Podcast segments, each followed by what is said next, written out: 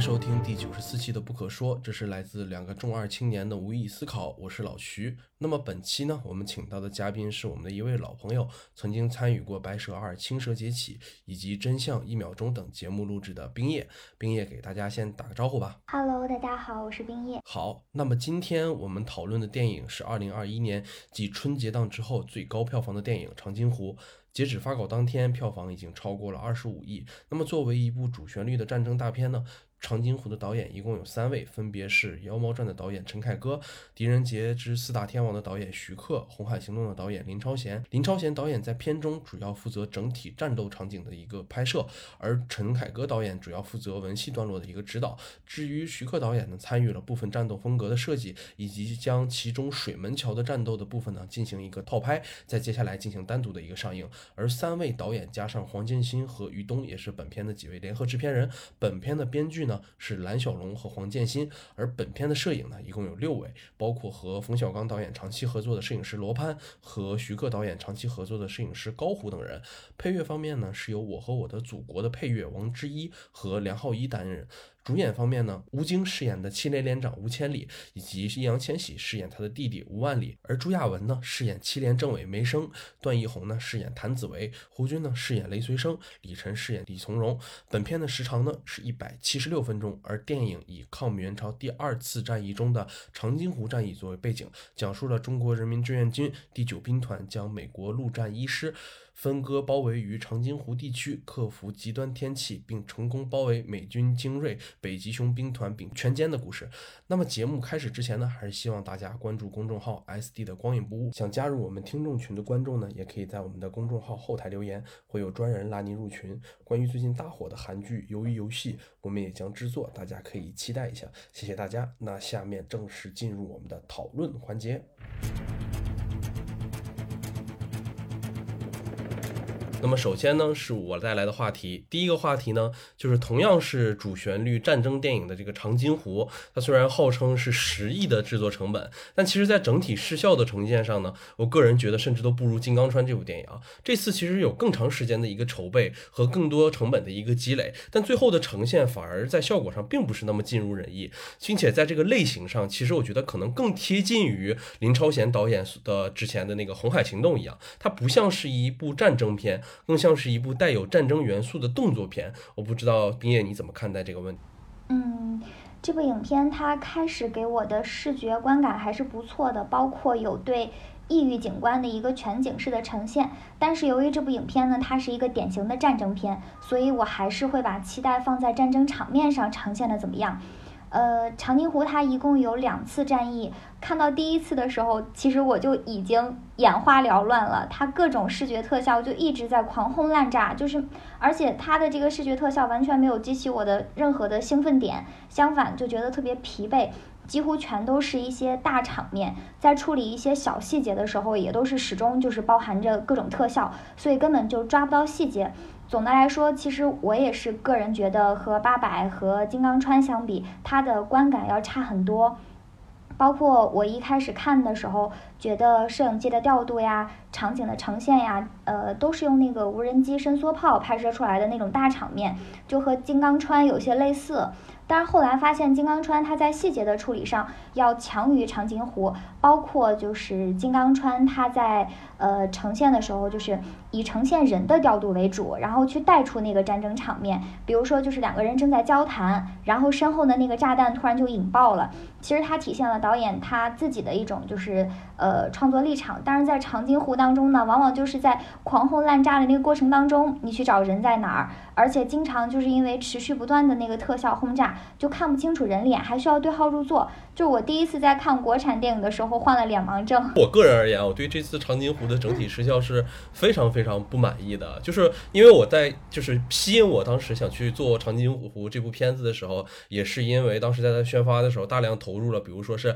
啊林超导林超贤导演和徐克导演的一次全新的一个尝试，包括是全工业化标准制作的这样一部片子。但其实当我坐在电影院院之后，我的三观就开始无限的一个崩塌。首先从刚开始进入的时候，就是特别惊奇的一件事情，就是当他开始体现仁川登陆战的时候，他选择用了一个就是游戏 CG 的方式，全特效模拟拍摄的这个方式，就那个船它一上来的那个贴合呃海面的那个模式，你甚至都可以同比较的去拿那个呃我们同样有一个海战类游戏叫《战舰世界》，它游戏 CG 去对比一下，你会发现《战舰世界》那个游戏 CG 都做的那么好，就是真的感觉那个塑料感和廉价感有点于明显了。这是我觉得，如果你自诩为是工业制作的话，在刚开始建立一个让观众带入场景的时候，你必须做到能瞬间让观众信服以及拉近的这场戏，他做的就已经非常不完美了，就更不要提他接下来的更多的这种崩盘的状态。我们接下来再往后提，但里面还有一个我比较不满意的一件事情，就是我们在之前讨论里也说过，我真的很难接受的，就是他出现的那个分屏的那个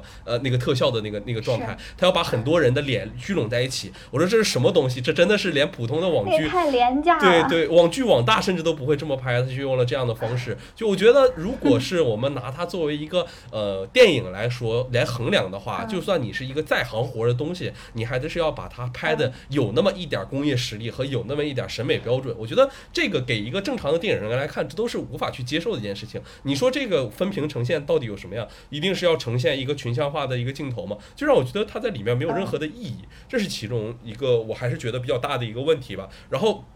再过渡下去呢，就是我觉得当里面出现了很多，我刚才在前文提到了是《红海行动》一样的镜头，这是我觉得特别有特色的一件事情。就是我们想想，《红海行动》它拍的是一个什么片子？就是他说的是我们中国的特种部队去在也门撤侨事件中去拯救我们的中国国民的一件事情。他把这个事件放在了一个拯救撤侨活动这个片子，而且《红海行动》主要的一个叙事线是什么？是当这一部特种兵部队进入这个村子村落开始的时候，就变。变成了一个小规模的精英的现代化的战争的一种模式。近代战争那种炮火轰烈的大场面之间是有区别的。特种部队讲的是一种小而精的作战，可能更多的作战环境是发生在，比如说我们说的小房间内，或者是巷战，或者两者进行短兵相接的时候，充分利用自己身体上的优势以及素质。但是我觉得放在这里而言，它首先出现了一个硬设定上的一个不同，就是我们怎么能够保证我们吃着冻土豆的士兵能跟人家就是保证美。国的那种，包括吃了牛肉啊，吃了火鸡，能够在身体素质上，就像里面于从容一样，他在一个小房间里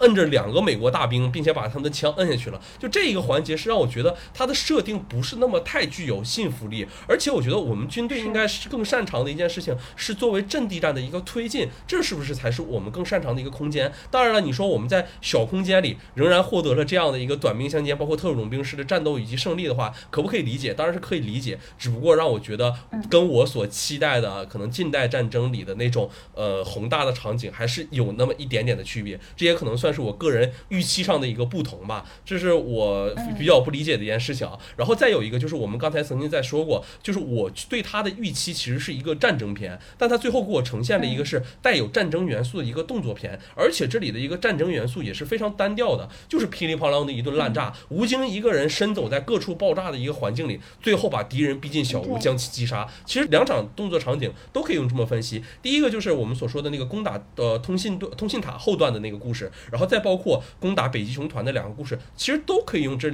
一个动作套路去形容下来。而且就是在两个就是拍摄两段戏里头，都有一个非常特殊的场景，就是炸断整个大就是整个房间的爆炸这场戏。一场戏是由火箭弹完成，另一场戏是由坦克完成的。它都是非常港风的那种，就是一定要把呃镜头拉到一个全景，就就那么拍着一个。房间，然后灯静置了大留白，大概留了一两秒之后，忽然以一个房间的嘣爆炸结束了这场戏，就是让我觉得这个里面的呃林超贤导演的味道是不是有点过重了？我很想看到的徐克导演的那个风味反而变得有一点缺失了。但是我可以说是在最后的时候，忽然找到了徐克导演留下来的一一丝痕迹是什么呢？就是那个。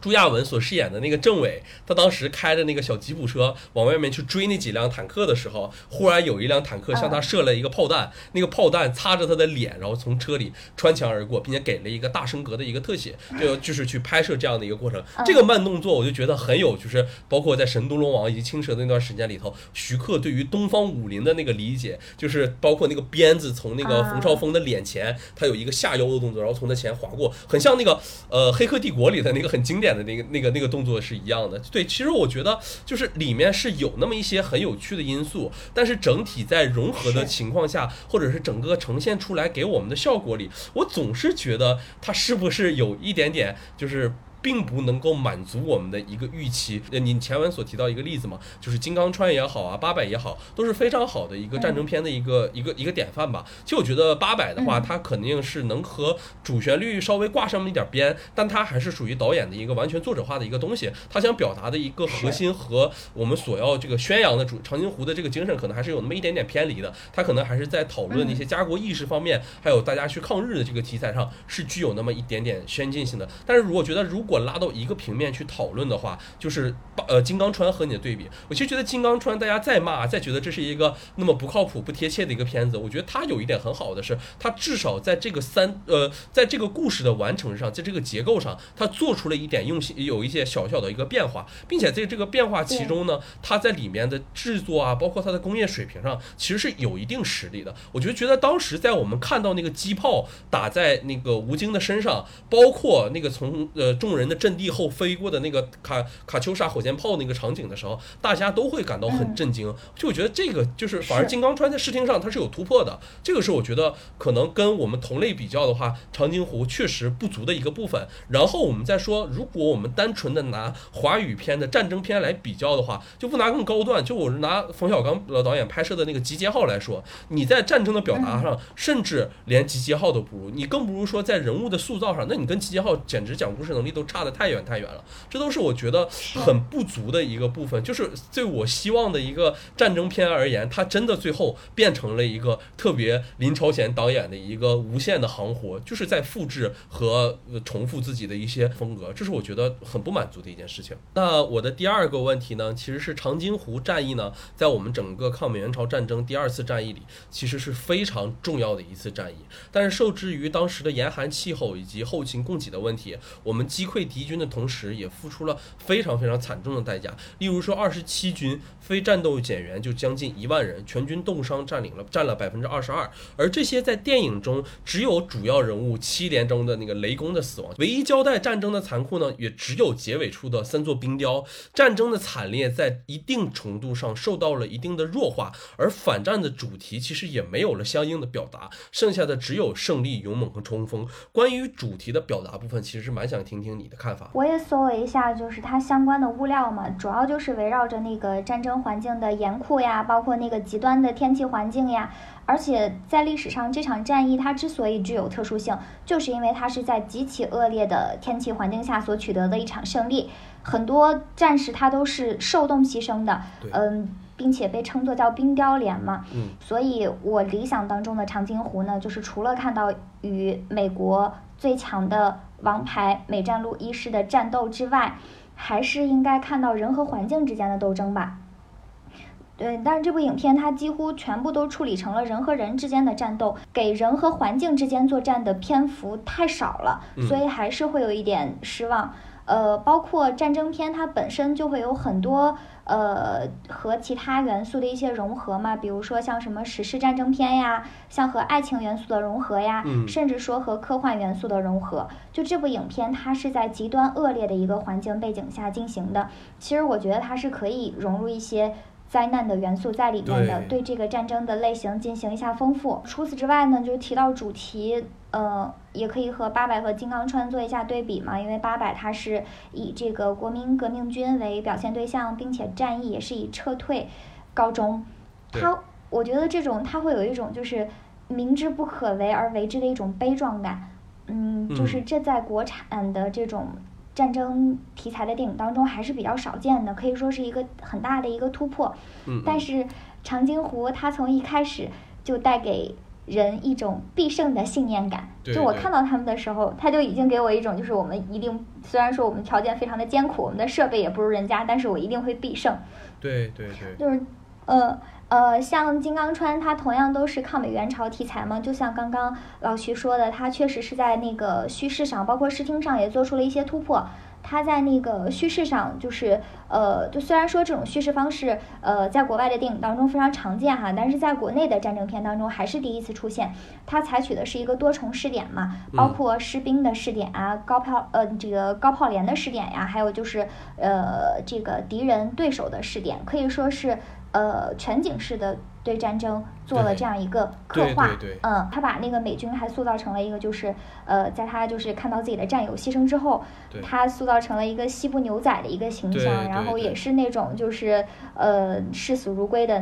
就这个还是突破比较大的。就是我们把这个金刚川和他进行一个相同的对比的话，我觉得就是里面存在着一个你与谁进行搏斗的这些件事情，就是在这里面，在我们现在看的长津湖里头，最主要的敌人其实一直是美军，一直是进入北。就是北极熊团，他们何时进入阵地，我们开始进攻这一件事情，这个时间变成了一个非常大的一个要素。我们一直在和他对抗的是这个东西。但是我觉得在呃金刚川里很有意思的就是，我们对抗的是一个过不去的桥。我觉得这件事情是非常重要的一件事情。那个桥是一直被炸断的一个东西。如果炸断，我们没有办法进入阵地完成接下来的进攻。如果没有这座桥，我们没有办法完成就是我们接下来的整个大黄线东线的进攻，包括我们接下来的一个战略任务。但是这个。桥其实一直是在破损和损毁的状态，包括榴弹的设置，包括空袭的设置，其实都是让我觉得非常好的一件事情。大家痛苦、大家绝望的一点在于什么？这是在于这个桥它一直在断，我们想过去，但是我们没办法过去，就是每一个。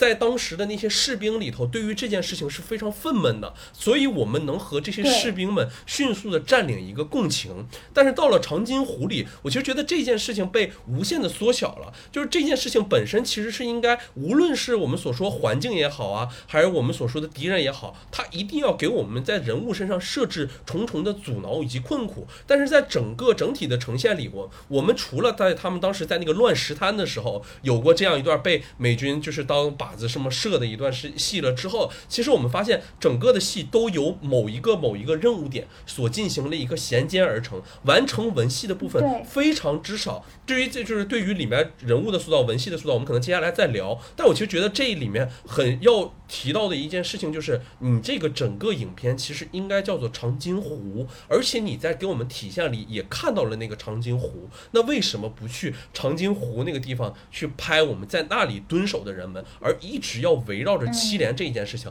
所以我觉得你刚才说的特别好的一点，提醒了我一点，就是什么？就是灾灾难元素的这个利用。如果我们能把这件事情完成不了的元素归结于这个老天爷和这个灾难身上的话，那么是不是能够使我们更多的和这些七连的战士也好，包括我们可能说那些冰雕连的人也好，建立起一个共情的关系，以至于我们接下来的剧情推动的时候，你那个时候再去杀那个北极呃北极团的那个北极熊团的团长，是不是大家会？会有更爽的一个感觉，会有更多的一个报复的一个快感在。现在变成了一个单方面的，就是。无论你是怎么样，我都会杀掉你。不管是冻土豆也好，也不管是一个我们没有，就是一直就中间一刀被切了的那个大衣也好，我们也不知道那个事情究竟发生了什么。就是所有的困难，我们现在都变成了敌人施加在我们身上。但具体这个东西是什么，我们无从而知。我们就在等就好了，我们就在吃土豆就好了。如果你要睡着，要给你提醒，接下来打仗的时候我还是精力满分。就是让我觉得这两个戏之间的一个比重失衡的，让我觉得非常离谱。而且里面有一个我。我个人觉得特别奇怪的一个镜头，就是他当时其实应该说，他这个戏的设计是有有他自己的一个用心的，就是他从一个我们在山洞里头分冻土豆的一个戏，直接越过了山，到了美军基地里，发现他们在过感恩节。我觉得这一这一场戏里头，能给我们带来一个非常重要的一个元素，就是知道我们两我们两方部队在物资上的一个差距，别人是多么的骄奢淫逸也好啊，他他享乐享受也好啊，但是我们还是在这样的一个小米加步枪的一个过程里。但是这种就是我们吃冻土这种也冻土豆也好，包括我们这种物资匮乏的一个过程里，我觉得是需要延展开的。我们必定会因为吃土豆、冻土豆这件事情受到了一定的阻挠和挫伤。它并不是在于我们互相换了冻土豆之后就能够获得我们内心的这种呃战胜天神的这种感觉。就我觉得老天爷一定是战胜不过的。你在这里表述这样的一个想法，你的用心到底是在什么地方？难道是说只要我们能交换土豆，我们就能够战战胜严寒？韩和老天爷吗？我总觉得这个东西好像并不是这样。而且就是在我们之前调查的史实里也有说过，就是这一些当时的第九兵团，其实每个人身上带了一堆高粱米，大概有五六斤的样子，在进入指定地点下俄里之前，或者进入长津河。长津湖地区之前，每个士兵身上的粮食基本上都已经消耗殆尽了，而且我们的后方战略要道上。所有的后勤物资一直在被美军空袭轰炸着。当时甚至很有趣的一件事情，当时是朝鲜的那些农民嘛，他们用着那种独轮车在给我们前线送物资也好啊，送那个棉衣也好，我觉得都都是非常好的呈现当时战争里非常细节化的一个很好的东西。为什么不去拿来用呢？这是让我觉得很可惜的一件事情。然后最后的时候，其实关于整个的反战主题的表达，我就觉得这是我最想说的一件事情吧。就是这个片子看完之后。其实带给我非常不舒服的一个感觉，因为我觉得整个片的结尾首先是出现一个断节的，这个可能我们在聊人物的时候再说。就是在他人物雷公死了结束之后，其实还有大段的戏，那大段的戏其实和前文是一点关系都没有，他甚至都可以进入一个博物馆，变成一个单独的陈列的一个短片。但是我觉得他在最后的时候设立了一个三个冰雕冰雕连的那个形象，美国的那个那个师团兵团长他看到了之后，师长吧，他看到了之后说。经理了，这可能是世界上最伟大的一群一群军人。就我觉得这个点你留的非常好，你终于想起来了，在这个战场里是存在死伤的。但是我觉得结尾对这个影片其实带给我的东西也只在最后的那三座冰雕身上。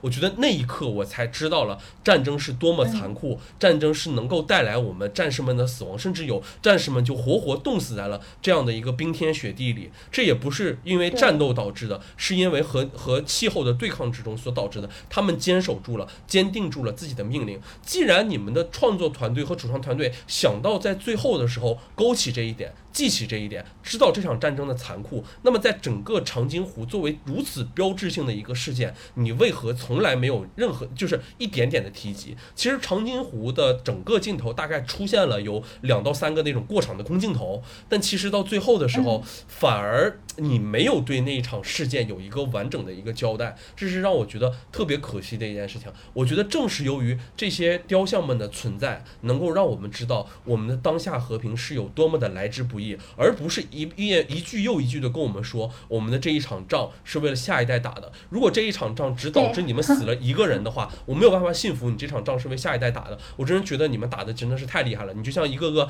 凶猛的战狼一样冲到了我们面前。但是你如果告诉我们看到了那具冰雕之后，你告诉我们这一场仗是为我们一代下一代人打的，我无比的信服。我也相信我们需要珍惜来之不易的美好生活。我其实觉得这一点是我最。不能接受这部影片的地方，其实也想听听看你的看法，就关于这个最后留的这个冰雕的这个问题。其实最后留了这个冰雕，包括那个美军将领敬礼的那个段落，其实我也觉得，就那个那一刻其实是打动我的，就包括就是那个冰雕呈现在面前的时候，真的是觉得非常的震撼。所以如果它围绕着这个人和自然之间的这种就是抗衡。他就还是那种明知不可为而为之的那种悲壮感，其实是很能打动人的。对对。但是他完全没有做到这一点，确实到最后终于想起来了，或者是说，嗯，他可以就是嗯以牺牲作为一个标准嘛，就像刚刚说的，我们的上一辈前仆后继，然后他们牺牲了自己的生命，才换回了我们今天的珍贵生活，这个点我也是可以接受的，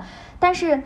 呃，我并没有在这里面看到过多的牺牲，倒并不是说就这几个关键人物肯定有有几个要去牺牲才能打动我哈，就是，呃，我本来以为就是那个政委他可能重新去参加战役，包括一直呃出现他女儿的那个照片，然后包括他总是提到我们现在战斗就是为了我们的下一代不再有战争，结果就是所有的这些关键人物他们都像一个一个坚不可摧的英雄，像钢铁般的。这个英雄一样，他们根本就就就全部都是给这这种感觉，我没有办法幸福。只有最后那个呃，就最后就只牺牲了一个雷公嘛。嗯。他前面营造那种感觉实在太强了，包括我都以为吴京能牺牲。当然，可能 他作为一个他作为一个战狼式的人物，他不能在这部影片里面牺牲。对对对，其实我也蛮想跟你讨论，就是我一直以为啊，就是最后战死的人会是那个朱亚文所饰演的那个角色，就包括他最后去。就是在火堆里头，就是去呃找他那个女儿的照片，然后导致他下半身不是被火烧了吗？其实我都觉得那里可能已经要预示他的一个结局了，但是没想到做最后的时候死的居然是雷公这个角色。到时候如果编剧想出人意料，这里确实有一点点出人意料了。但是其实关于追亚文这个角色，我其实觉得他一直身上有一个可以往下接着深做的一个点，它里面提到了我们参加完解放战争之后，我又来参加战争了。你有没有读？就是他说他看书读到了一种就是第二次战争恐惧症的那种感觉。他说。就是当你第二次进入战场的时候，你仍然觉得好像是第一次进入战场一样。其实我觉得，就是我们虽然说这些里面所有的战斗英雄也好，他们一定是一个钢铁一样的角色，一个形象，我之前我都可以理解。但是我觉得反而是英雄在那个刹那间的动摇了之后，他的那个再接下来的意志的坚定，反而能更打动我。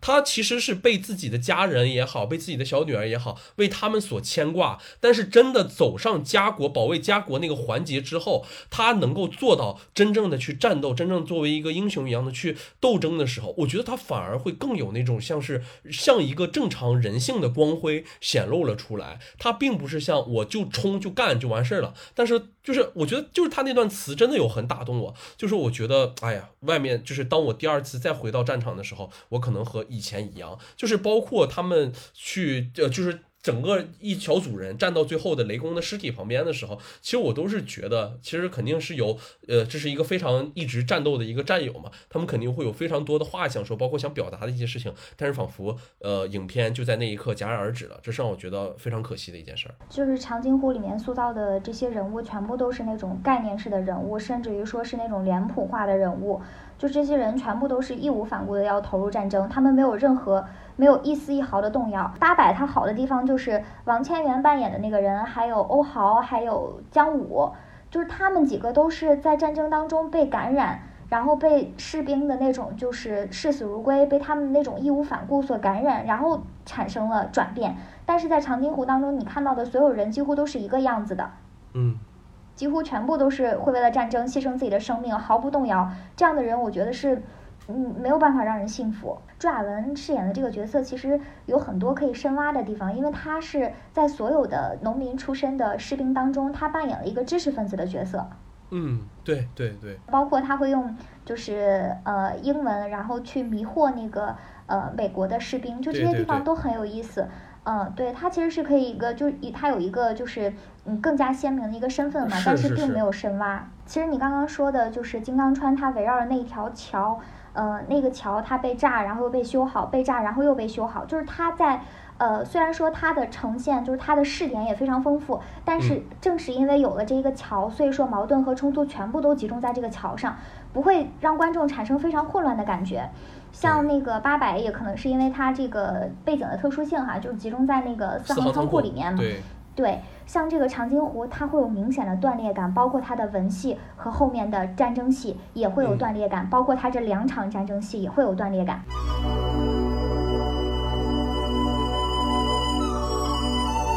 好的，那接下来呢，就让我们来到冰叶的部分。冰叶，请。首先呢，是对于长津湖，它有两个非常明显的标签，一个呢是政治献礼片，另外一个呢是战争题材电影。这两个标签呢，其实也就注定了这部影片它必然是肩负着一定的政治使命的，甚至于说它是一个命题作文。这样的设定呢，我们其实都可以接受，因为电影本身它就具有意识形态属性嘛。但是通过怎样的方式去传输这种主流的价值观念，是最值得思考的一个问题。其实长津湖的做法并不高级。中国军队的战无不胜，他从一开始就充满了这种必胜的信念啊！每一个士兵都毫不犹豫地去奔赴战场，视死如归。呃，而且我们刚刚提到都是概念化的人物、脸谱化的人物，甚至他还会通过大量的直白的台词，说教式的去强行灌输他的这种价值观念。就这一点是令我比较惊讶的，就是可能五六十年代的电影常做这种事儿。另一个标签呢，就是战争题材电影，那肯定是免不了有战争场景的一个呈现。这部影片当中呢，有两场战役，第一场戏还没结束，我就我已经疲倦了，希望它能赶紧结束。这两场战役当中，我唯一能够捕捉到的印象深刻的段落呢，就是呃，林超贤他比较呃擅长的就是那种就是呃，在一个狭窄的空间里所做的那种肉搏，五万里、五千里和于从容和美国士兵的那个肉搏场景，其余的全部都是。呃，特效带来的那种视觉和听觉的一个轰炸。然后关于这两个标签，嗯，我也想听听老徐的看法。第一个标签吧，就是我们所说的，它是一个主旋律电影，在这样一件事情上，嗯包括它所宣传的一个属性也好啊，所表达的一个方向也好，其实我觉得这件事情我是非常非常的不理解的一件事情，就是它在我们之前的讨论，它一直在里面强调一件事情，我们现在打的战争是在为下一代打的。嗯我当然能够赞同这样的一个说法，但是我觉得直接说出来这样一件事儿，真的非常非常的不高级。哪怕是你在最后的时候，你让大家给大家一个现代的一个视角，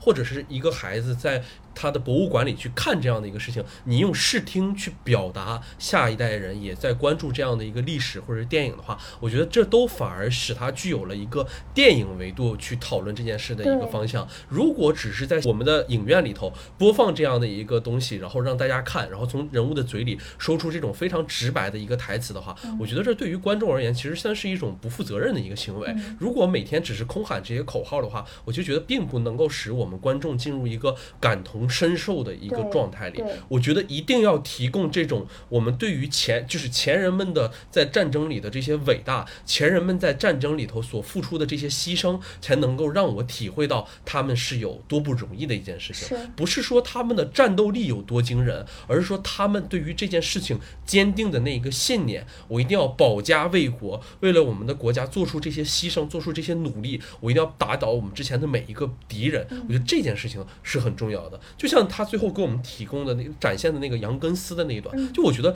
整个长津湖这个视频，它只集中在从欧豪上场到冰雕结束这两场戏中间，因为从那一刻我才知道了我们的战士是多么的勇猛，多么的不畏牺牲。这里的不畏牺牲，才真正框选出来了这样的一个主题。上一代在为我们作战的时候是不畏牺牲的，他们的结果也是牺牲。超特级战斗英雄杨根思以及整个长津湖里被冰冻的脸，他们都是我们抗美援朝战役中非常著名的英雄人物和他们的势力。在最后的那一部分的展现，我其实觉得比整个穿梭七连这件事情带给我的冲击感要大得多得多的。他们可能才是真的，我觉得是那个保护我们下一代，为了我们下一代做出努力牺牲的人。我觉得可能在我的这一次这一次观影体验里，我觉得真的会把钢铁七连作为一个非常虚构型的一个群体和人物去看待。是我并不觉得他们可能是在历史上真实曾经出现过的一个人。嗯同样，我只认为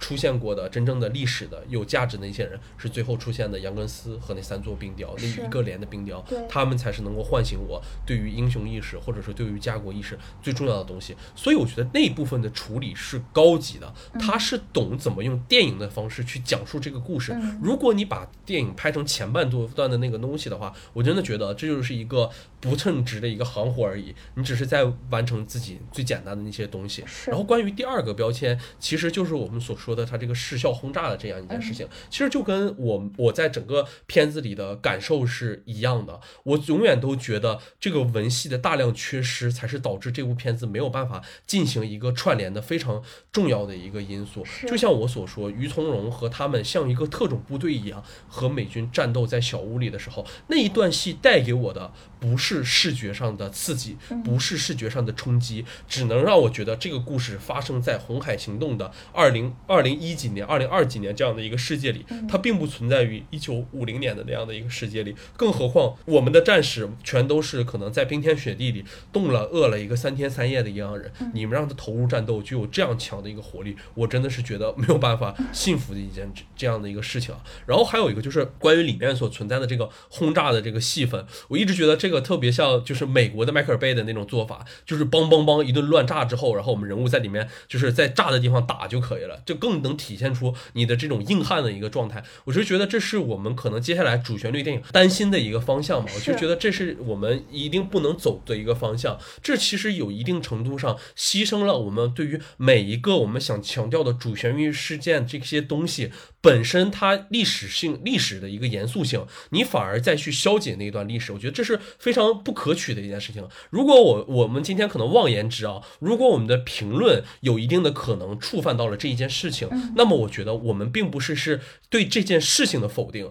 我们只是对于《长津湖》这部电影这三个导演或者是负责出品的这些人，对于这样一个严肃的历史事件的一个消解，把它作为一个英雄化、热血化、钢铁化的一个处理。我对于这一件事情的不满，这件事情是我觉得你们真正就是对历史不尊重、不严肃。不认真看待的一个方向，这是我觉得我特别悲伤的一件事情。我觉得我们的主旋律的影片也好，记录真正的战争史实的电影也好，你至少把你该走的路要走对，你至少让大家知道战争里是存在牺牲的，战争里是存在着那么多的特级的无畏的英雄。你不应该给我们去展现一个完美的一个团队，一个个好似天神一样一打二的一个战神。我觉得我不想看到这样的一个镜头。就是近近近几年。吧，就是各种建军呀、建党呀、建国呀，就是各种大型的周年活动的庆祝啊，就出现了很多的这种献礼片嘛。我们这两年的国庆档几乎全部都是献礼片，加上影片的制作阵容也非常强大。虽然它是一个命题作文，但是它的阵容也非常强大。它云集了国内的老中青三代的知名导演，包括极其擅长商业片类型片的香港导演。呃，除此之外，也是明星云集。它实际上是以一种对商业片的追求，然后去打造这种献礼片的这样一种模式，可以说是现在的这种就是主流电影或者是说献礼片所追求的一种策略吧。但是这种策略它绝对不是屡试不爽的。再看长津湖，它除了刚刚没有从。历史呃没有从历史真实当中去挖掘人和环境的斗争之外，他完全走了五六十年代战争片的那种老路，就全部都是直白的、粗浅的去直接的表达什么是英雄的主题，所有人都义无反顾的投入战争，只要做到这一点，你就是英雄。就是如果你长期啊加上，就现在比之前好的一点就在于你现在叫工业巨制了。但如果你不在内容本身上做出改变，不在讲故事的方式上做出改变，就只追求商业上的这种巨制，形式上的巨制，靠钱去砸肯定是不长久的。嗯，其实像我和我的祖国这个片子里面，张一白执导的那个相遇，其实我觉得那个相遇其实还是不错的，因为你在相遇当中其实是可以看到就是国家利益呀。主流的意识形态和个体的这种理想价值之间的冲突，正是因为有这种冲突，所以说国家利益的价值才能得到一个更高程度的弘弘扬，并不是说个人的理想价值必须和主流的意识形态一定是一致的，然后才能凸显出你的崇高。就这种呈现方式实在是太直白了，实在是太说教了。然后第二个就是战争片，呃，战争片这个标签呢，由于。嗯，我们近两年看到的战争片几乎都是以这个真实的战争为背景，而且还是近代，所以说你不可避免的会让观众脱离电影的这种假定性，我们会有一种强迫正视的那种，呃倾向，然后去把影片对照我们所认识的真实的战争。其实我觉得这一点是非常可怕的，就是我们会把影片当中看到的这些东西和我们的现实相对照。但是如果它和现实有所出入的话，这个时候就会对你的战争观、对你的历史观产生一个非常可怕的引导，就是我们会觉得，呃，我们的先辈是战无不胜的，但其实不是这样的，就是他们是依靠着自己的信念支撑下去的。就像我们刚刚提到的，它是有我们作为一个普通人，我们是有身体极限的，我们是有心理和生理上的极限的，我们正是在克服了身体和生理的极限的。基础之上，然后凭借着我们那样一股信念，然后才获得了胜利。就是这个过程是完全不一样的，跟我们一开始就是战战无不胜，那是完全两码事儿。如果我们把自己当成就是我们一开始就是战无不胜的，如果我们真的就是培养起来的这样培养起来这样一种战争观。这样一种历史观的话，其实是非常可怕的。里面对于我们对于历史，其实应该是有一个更正向的一个看待的方式，而且对于历史看待历史的一个方式，其实能一大一定程度上真的影响到我们这些所谓的下一代人去观看这一段历史的时候，他的心情是什么样？因为具体就是我们在接看到长津湖这段影片之前，其实没有人可能过多的去了解长津湖这段历史，包括里面曾经出现的冰雕连也好，包括里面曾经出过。接下来的水门桥事件也好，其实都是非常非常非常重要的一个历史环节。从那里面能够解读出非常多英雄们突破自己的一个极限，去这去实现一个信念上的一个更高维度的一个达成的这种状态。就是反而这种消极的一个状态，或者是把他们都塑造成英雄，我就觉得这个状态反而更。存在于一个固有认知和固有观点里。如果我们都觉得他们脆弱，或者说我们都觉得他特别强，这反而是达到了一个就一面倒的一个形式，但是正巧就是那个人物在一个游离之间的那个状态，最后实现了一个信念上的一个达成的时候，我觉得那个时候的人物反而是最有就颜色和最有精彩的一个状态的时候。是我的第二个话题呢，就主要想跟老徐探讨一下，就是人物形象的塑造，他实际上是努力的想去塑造一个群像的，然后关注大时代大事件当中的个体，这也是近年来这些。呃，所谓的叫新主流电影嘛，它所追求的一种讲故事的方式，包括像我和我的祖国，全部关注的也是呃大时代大事件背后的这些默默付出的小人物。呃，但是它虽然刻画的是群像啊，但是呃，嗯嗯，刻画群像你要强调他们的相似性，但是这也并非代表着你必须要去否定差异性。我是觉得长津湖当中的人物过于强调共性，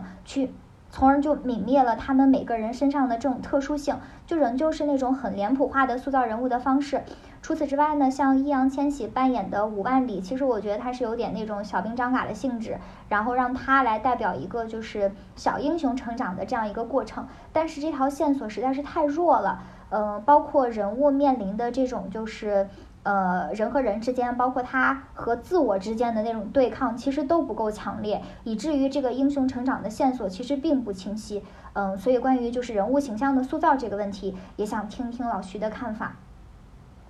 对对，其实我觉得这个问题本身应该分成两端来看啊。就第一个，其实我们应该说的是整个人物的一个群像性里头，他因为过度强调了整个七连的这个集体，其实包括里面所说的于从容也好啊，雷公也好啊，朱亚文也好，其实他们在刚开始的时候，你会觉得他们可能之间的性格是有所不同的，但是等到他们一进入战斗状态，包括从战第一场战斗开始之后，你反而感受不到他们之间有着自己独特的那种个性。所带来的这些每个个体身上的东西是不同的，对，反而里面只形成了两种两种人，就是一个是七连的人，第二个是无法融入刚开始七连规则的里面的五万里。我觉得这件事情是反而牺牲掉了我们对于整个士兵群体的一个群像化的一个展示，就包括我们在前文所说朱亚文是不是能够有更多的笔墨去着重强调他的身份所带来的，哎，比如说就是更机敏一些也好啊，或者他在战斗中能够实现的一个状态也好。这些事情都是一个具有能够调控的一个空间的，但是至少从我们现在看来，由于我们过度的强调这个集体同一性，反而使得我们里面人物失去了它本身可能应该去拥有的一些色彩吧，对吧？我们可以这么去理解。然后再有一个就是，其实，在说第二个话题之前，我觉得这个片子，我想说一点关于它好的部分。其实，在刚开始它建制的这个部分里头，我曾经觉得这个片子是有一点看头的，因为是什么？它里面提到了，当吴京回到家里的时候。他背着一个身份，是刚结束完解放战争，然后仍然从军的一个军人身份。他其实倒不是一个退伍士兵，他反而是正在还在就是部队里进行在役的一个士兵。但是因为休假想回家，然后看到了家里的这些雨水的风貌啊，在看到了自己家里的这个环境啊、弟弟啊、父母的时候，他沉念的那一刻是说：我要给家里盖一个房子，我要给我的弟弟娶一个媳妇儿，我想让我的弟弟成家，我想让我的弟弟跟那个下一代们是。一样的有美好的新生活，我开始我们的新生活。如果我们一个战争片从开始新生活的这个角度去理解的话，哎，我反而觉得它有那么一点点意思，就是让我觉得这个紧迫感可能是。在接下来的建制中是会形成一个非常好的冲突的，就是我们可能美好家园要被破要被破碎这件事情，如果被拉起来了，但是其实他在这件事情结束之后，他所放到的那个视角回到了就是呃我们五零年的时候也没有投入到边境上，也没有投入到那个环那个当时的那个北朝鲜的人民的生活里，他反而是放到了可能我们去决策到底打不打这一仗，国际形势是什么样这样一件事情上，反而在那一瞬间里头，我们看到吴京。本人应该有的那个动容啊，那个是小我们就是一个普通平民嘛，说句实话，对吧？就是一个当兵的也好，就我们那一瞬间产生的那一丝动容也好，动摇也好，抚养好这个家庭的这个东西在，反而我觉得有一定程度上消失，让我走，我立马不回头的骑马就上去了，就是让我觉得这一刻反而没有了之前所见之时候拥有的那一点冲击力也好，冲突也好。然后我其实觉得还有一个比较好的，就是当几个人开始就是回，就是他们两个几个在车上开始打。闹的时候，七连的车打闹的时候，忽然把那个火车门打开了，然后外面是一个像《千里江山图》一样的一个景象，就是那么长的一个长城的那个图，就是我觉得那一刻其实也是非常浪漫的一件事情。就是从那一刻，我觉得它唤醒了大家的一个意识是什么？我们现在是去保家卫国的，我们火车离开的这一片土地，就是我们所身在的那一片土地，是我们最视为最珍贵的东西。那个《千里江山图》虽然很美，但它其实也代表着是我们包括吴京所来的那个渔民的那个家乡也好，山清水秀的地方也好，朱亚文所来到的所来的那个上海的那个可能说是大都市也好，他们都是来自于这样一个一个城市。我觉得那一刻，《千里江山图》它反而具有了更多的一个意义，而且其实这跟当地的一个史实还是比较像的，就是因为丹东和朝鲜边境的这个地方，火车要路过的那个地方是有一排明长城的，那个是明长城的起点。我们所说的就是八达岭长城也好，其实是秦长城的起点，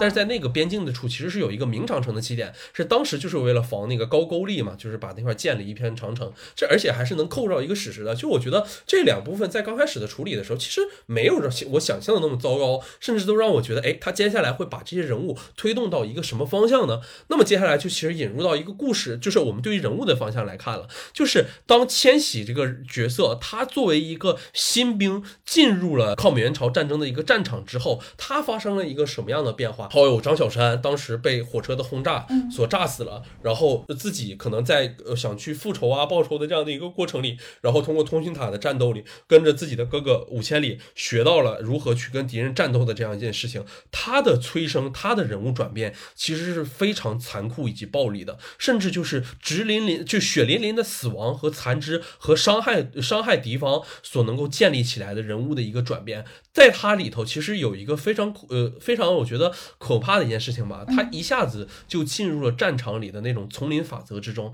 不是你死就是我亡。他的唯一一次开枪也好，他的唯一一次动手杀人也好，其实都是在那么一瞬间，我必须要杀掉他，要不他杀掉我或者我哥哥的时候，他才产生了这样的一个变化。其中我觉得整个对于五万里这个角色而言，没有过多塑造的一个空间，反而是别人一直在影响他，就是他。他当时想去杀掉那个美军的俘虏的时候，里面突然出现了一个七连的一个士兵，具体是谁我感觉有点忘了。但他跟他说了一个，他说有的枪不开也可以。就我觉得，觉得这里反倒不是千禧，就是五千五万里这样的一个新生代。去慢慢变化的一个过程，它反而是上一代再去指导你、教育你。这个枪我们不开也好，我们保证战俘的生命也好。但是我觉得这个话题可能分，就是这个讨论可能分两个方向而言。一个方向是我们觉得是前一辈才去履行和做这样一件事情，但是对于下后一辈来说，其实他也是接收到了这样的一个观念，从而去影响到这样一代的人，告诉我们：哎，我们是不是可以在战争的时候去思考这个枪到底怎么开？这个枪到底是需要以什么样的？目的来开，当敌人完全没有还手之力的时候，我们是否还要进行最后的一个补枪？这是我觉得他至少在那个一部分吧，就是我觉得他有好有坏。他坏的部分可能是说我们没有办法判定出他对于这样的一个英雄角，呃，就是小兵张嘎这样的一个角色，包括万里这个角色有没有什么成长的一个空间？但可能好的一部分来说，就是让我们对于这个战场的一个严残酷性也好啊，或者对于战场上可能稍微善的那一方面，有了一点点的挖掘。就是总是出现这部片子里很多。文戏的部分就是那一些小钩子，让你总觉得，哎，他是不是真的要进行一个很不错的一个表述？但有的时候总是觉得这个表述就是浅尝辄止，然后就返回掉我们整个大叙事里大家进行一个集体往下战斗的一个过程，然后再回到整个我对于这个这里面所有人物的一个问题吧，就是我觉得他还是。结束的非常之草率，就是结尾就定在了雷公死，然后大家把那个车抬起来推开的过程里。就是我一直在想，我们这一个片子要拍的是谁这样一件事情上，我们拍的是谁？我们拍的是人民英雄。我们拍的是人民英雄的话，那么为什么结尾的整个镜头会落在那么一个小小的？就是这个七连这几个人身上，那整个长津湖战役围刷白熊团的这个白北极熊团的这个战役中的所有人，他们哪儿去了？这是我无法理解的事情。而且整个关于七连的叙事结尾就在吴京当时把那个雷公的那个名字雷随生，把他给他画到画到了一个框里，就是让我觉得故事在这里陷入了一个停止，所有人仿佛都。一下子进入了一个沉痛也好、哀悼也好，然后故事就没有办法进行下去了，就让我觉得这故事在这儿就忽然停住了。他也没有因为这个人的逝去也好啊，产生过一点什么不同的一个变化，就是大家就在这一刻哦为他默哀、沉哀悼一下，然后剧情在这结束，又开始进入下一段叙事里，杨根思和冰雕连的故事，始终是让我觉得它存在着非常大的一个断裂的一个部分。是。嗯，老徐刚刚说的就是那个片头的部分，展现了就是这种平凡生活的这种，就是从这个点切入，我觉得也非常的好。就是他的第一个镜头呢，就是呃，应该拍的是吴京吧，然后那个整个画面的色调也非常亮，给人的感觉也挺舒服的。就是战后，呃，战后的这个生活应当是一个幸福的生活，但是再往后看的时候，其实他们的生活依旧是非常的艰难困苦，生活在一艘一生活在一艘小破船上，对，就是嗯，没有那种就是呃，现在就是因为战争结束了嘛，嗯，因为这个时候也已经是新中国成立了嘛，一九五零年了嘛，所以说他们的生活应该按道理说是一定程度上有了改变，但是这个上面并没有体现出有什么改变，他们生活依旧非常的困苦。然后，呃，如果说就是吴京扮演的这个角色，他回到了他的家里，然后他的家里是一片的，就是，呃，战后的这种，就是在我们的先辈前仆后继啊，为我们换来今天的幸福生活，然后。他马上就可以步入一种平凡人的生活了，和他的父母和他的弟弟生活在一起。然后忽然要被换回战场，这个时候他如果有一点犹豫，如果有一点留恋的话，其实对于他这个人物形象的塑造会是更好的。包括现在的美好生活和他到了战场上的艰难生活，就形成一个非常好的一个对比。嗯，包括就其实我在看八百的时候，我看到第一个镜头的时候，我也是有点不舒服的。八百第一个镜头，他是他拍了一只老鼠，就是你想想在那种 IMAX 大屏上，然后就是一个老鼠的特。特写就可能有些人真的会产生生理上的一种就是不适感，但是他的这种他的这个第一个镜头和之后的那个呃战争真的就是完全是呼应的，就是战争的环境真的是极其的恶劣、极其的血腥、极其的暴力，完全就是脏乱差，就和整个影片的基调是非常相符合的。然后我在长津湖里面看到吴京的脸的时候，就第一个镜头看到吴京的脸的时候，真的我会产生一种错觉，就是我会完全想到《战狼》当中的他，我会完全想到在《流浪地球》里面拯救世界的他，我就知道这场战役就一定会取得胜利。啊，包括他义无反顾的又背上了他的背包，然后又重新返回战场，就是完全，就就你你就已经知道结局了，就那感觉就特别的。特别的不舒服，你哪怕第一个人，你可以是，你可以是，你可以从朱亚文入手嘛，马上他就退伍了，然后就可以见到他的妻子啊，就可以跟他的妻子和他的女儿团聚，或者从就是呃五万里，然后他跟对跟跟周围的这个就跟周围的孩子们，然后一起就是呃玩耍呀，就这些其实都可以。然后从吴京这里入手的时候，其实我是真的没有办法有代入感。包括就是像易烊千玺扮演的这个五万里，就是刚刚提到他有就是小兵张嘎的那种角色特征嘛，就是痞痞的，嗯，痞劲儿呢，我觉得是做出来了，然后千玺确实也演出来了，但是我觉得他少了一种机灵，少了就是那种人小鬼大，少了那种就是聪明勇敢的特质，包括把他作为这个影片当中其实一个非常重要的角色去进行表现，也是一个就是体现那种英雄成长的过程，但前后我觉得他是断裂的。一开始表现了他需要的成长是要完成从让我哥瞧得起我，然后到让敌人瞧得起我的一个转变。张小山的死应该对于他的成长过程来说是一个非常大的一个呃，是对于这个剧作来说是他的一个节点嘛，让他意识到战争的残酷性。就是难道他大哥五百里的牺牲没有让他认识到战争的残酷性吗？就这个我是很好奇的。为什么张小三、张小山他朋友的死就让他意识到了战争的残酷？包括就是后来的那个冲突点又变成了什么时候该开枪，什么时候不该开枪？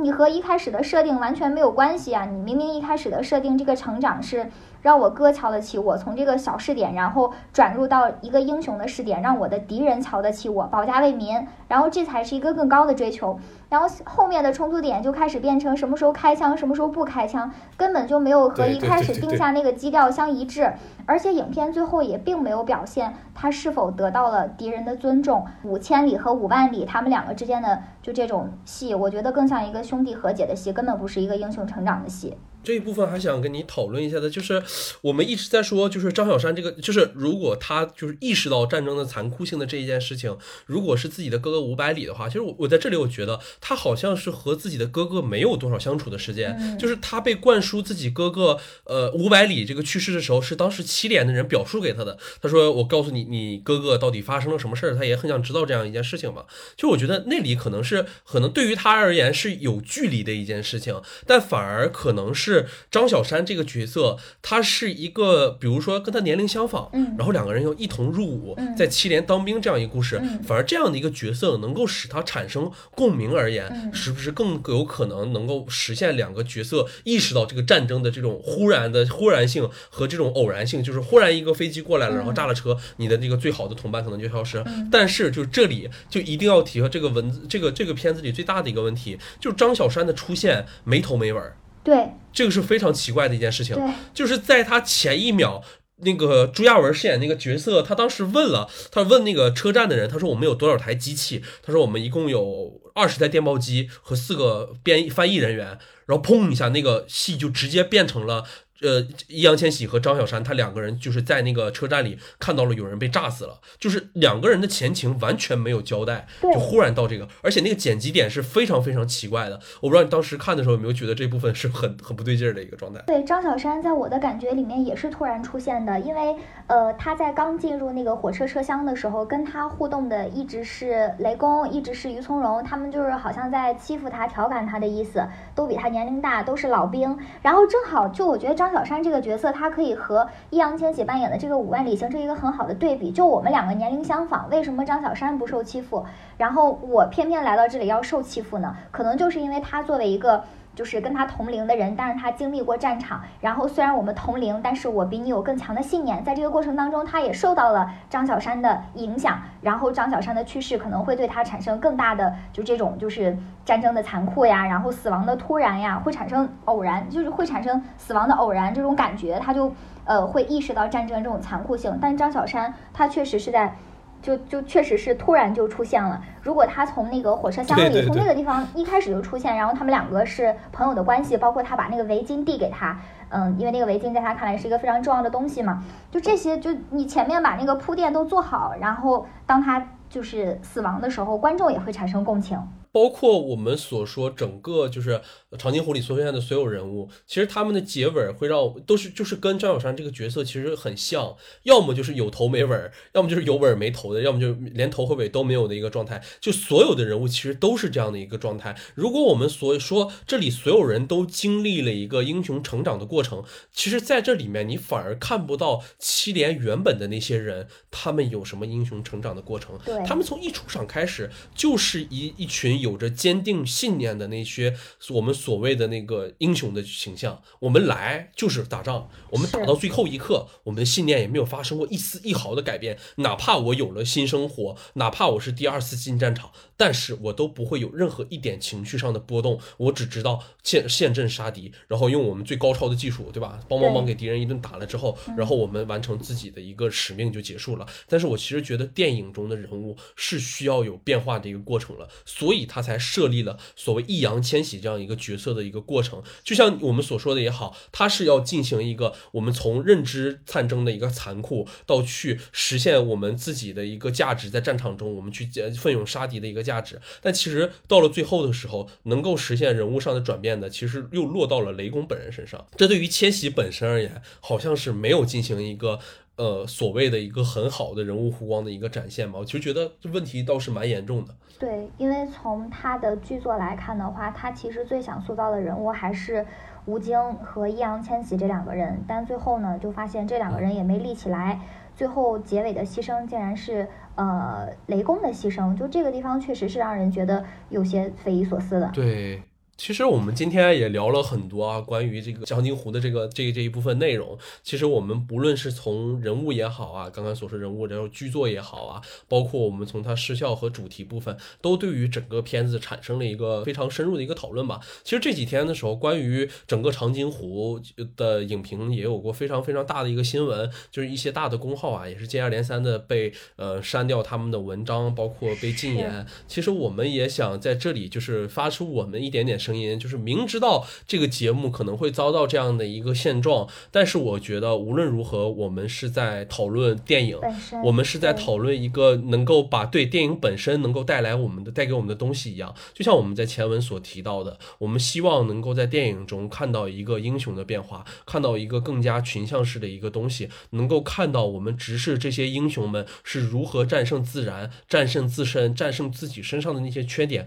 从一个可能并不是那么完美的一个人，到了战场之后，知道了有家国意识，知道了保卫国家是有多么艰辛的一件事情之后，毅而决然的去克服掉这些极限，从而实现自身价值，去牺牲自己，然而从而成为一个战斗英雄的故事，反而好像更适用于我们所理解的真正的那段长津湖的一个历史。但是现在至少在这部电影给我们呈现的而来，我们没有感受到这一部分我们所说的这个历史的严肃性，这是我觉得整个片子可能在它的工业制作上没有所所谓的巨制之外更重要的一个部分，并且我想重复我们刚才可能之前说过的话，就是我们对于这个电影本身的任何讨论，都不代表我们否定长津湖这部影片的工作人员也好，或者是这个为了长在长津湖战役里头牺牲的所有的这些老一辈们以及这些战斗英雄，我们对于他们只是就是呃觉得他的不好或者是不足，只是我们希望对于这些英雄们，对于这些战斗英雄们会有更高的一个。